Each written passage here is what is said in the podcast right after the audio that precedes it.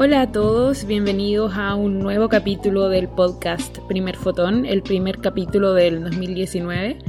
Espero este año seguir constantemente subiendo capítulos del podcast todos los meses. Y para comenzar, les voy a contar una historia muy entretenida de algo que ocurrió a principios de este mes de enero y fue que por primera vez en la historia crecieron plantas en la luna. ¿Cómo se logró esto? ¿Qué fue lo que pasó? Bueno, voy a volver un poco más atrás en la historia porque el 3 de enero de este año 2019, China se convirtió en el primer país en llegar al lado oscuro de la Luna. Y a mí la verdad que no me gusta llamarle lado oscuro porque se presta para confusión. Normalmente se le llama el lado oscuro de la Luna al lado que nosotros no podemos ver desde la Tierra.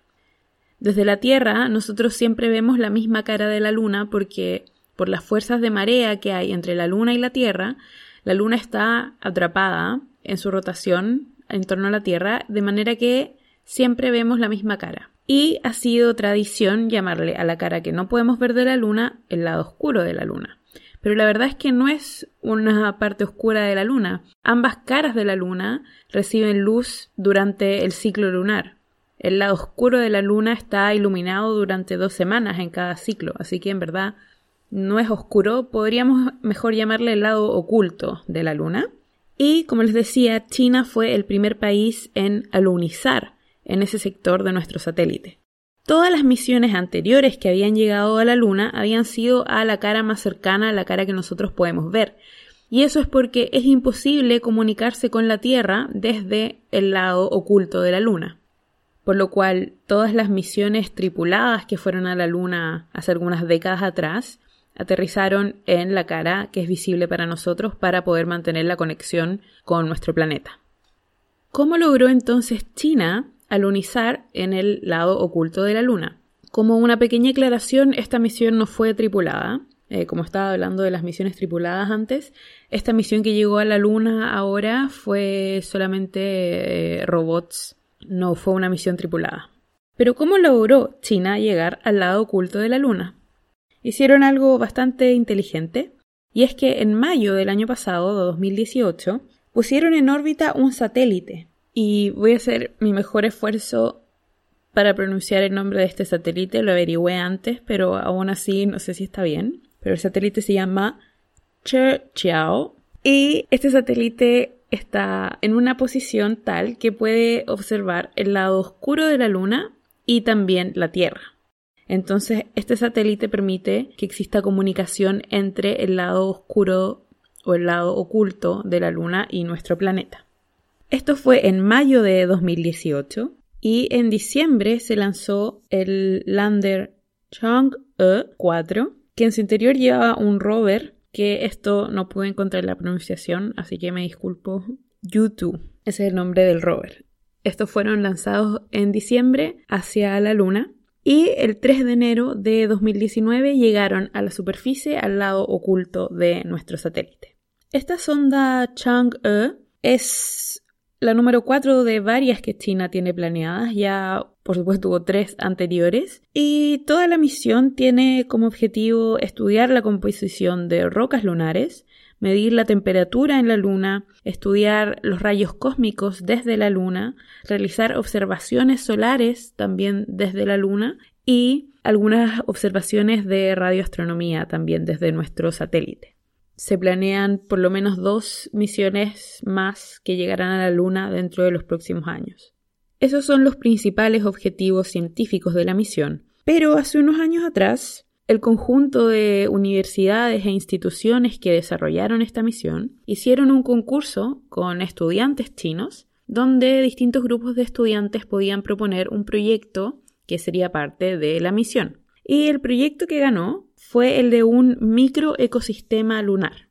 El proyecto constaba de llevar un pequeño ecosistema a la Luna y ver cómo se desarrollaba bajo esas condiciones. Se creó un ecosistema dentro de un cilindro de 18 centímetros de alto por 16 centímetros de diámetro, así que muy muy pequeño, muy bien sellado, que en su interior llevaba semillas y huevos de insectos. para ver si este sistema podría desarrollarse por sí mismo y funcionar bien bajo las condiciones lunares. El ecosistema mantiene condiciones similares a las que hay en la Tierra, excepto por supuesto por la gravedad, que es mucho menor en la Luna, y la radiación, que es mayor en la Luna, ya que no tiene la atmósfera que nos protege a nosotros en nuestro planeta.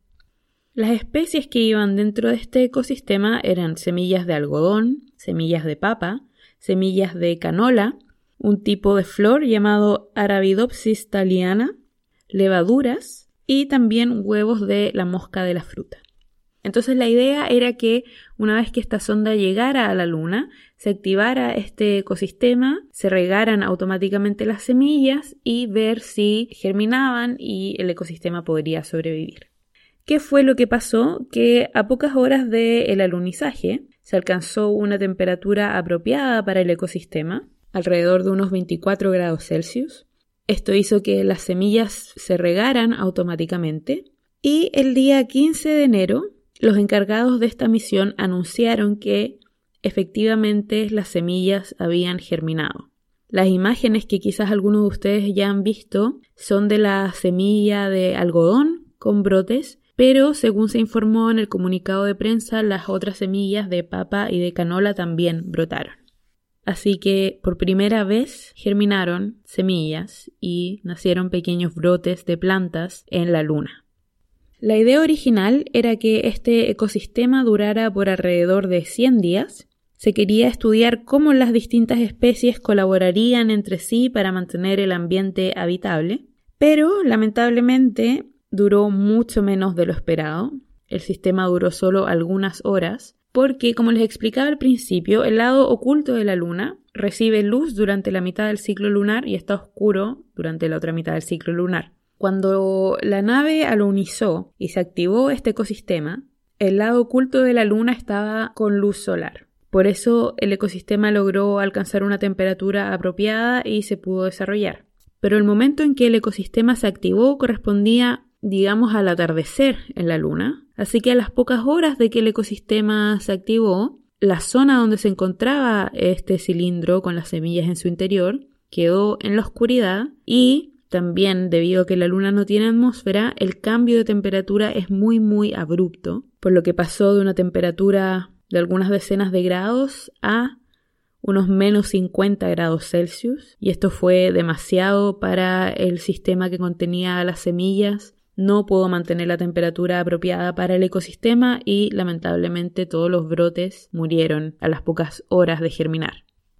De todas formas, esto sigue siendo un logro muy, muy, muy interesante. Este tipo de experimentos son importantes para futuras misiones tripuladas, ya que tener un ecosistema, un mini ecosistema dentro de una nave espacial, por ejemplo, podría ayudar a hacerla más habitable, a limpiar el aire y también a que los astronautas pudieran cultivar sus propios alimentos para viajes que podrían ser muy largos, tomar varios años llegar a distintos lugares del espacio. No es la primera vez que crecen plantas en el espacio. En la Estación Espacial Internacional han crecido varias plantas también para este tipo de experimentos donde los astronautas intentan cultivar sus propios alimentos y ver si esto sería viable para una misión más larga. Pero es la primera vez tanto que se llega al lado oculto de la Luna como que crecen plantas en la Luna. Así que de todas formas es una historia muy interesante, muy entretenida. Me parece genial lo que ha hecho China en exploración espacial. Espero que les haya gustado este capítulo. Muchas gracias a todos como siempre por seguirme. Los invito a primerfoton.cl para leer mis artículos de astronomía y también los invito a seguirme en redes sociales, en Facebook como Primer Fotón y en Twitter como arroba primerfotonblog porque siempre estoy compartiendo eventos astronómicos y cosas interesantes de observar. Y a propósito de eso, y esto lo voy a dejar como un premio para los que hayan escuchado el podcast completo, eh, si llegaste hasta acá, tengo una buena noticia porque pronto, muy pronto, volverán los avisos del paso de la Estación Espacial Internacional. Así que atentos a mis redes sociales ya que ahí voy a estar avisando con anticipación. Muchas gracias una vez más por escucharme y los espero en Primer Fotón.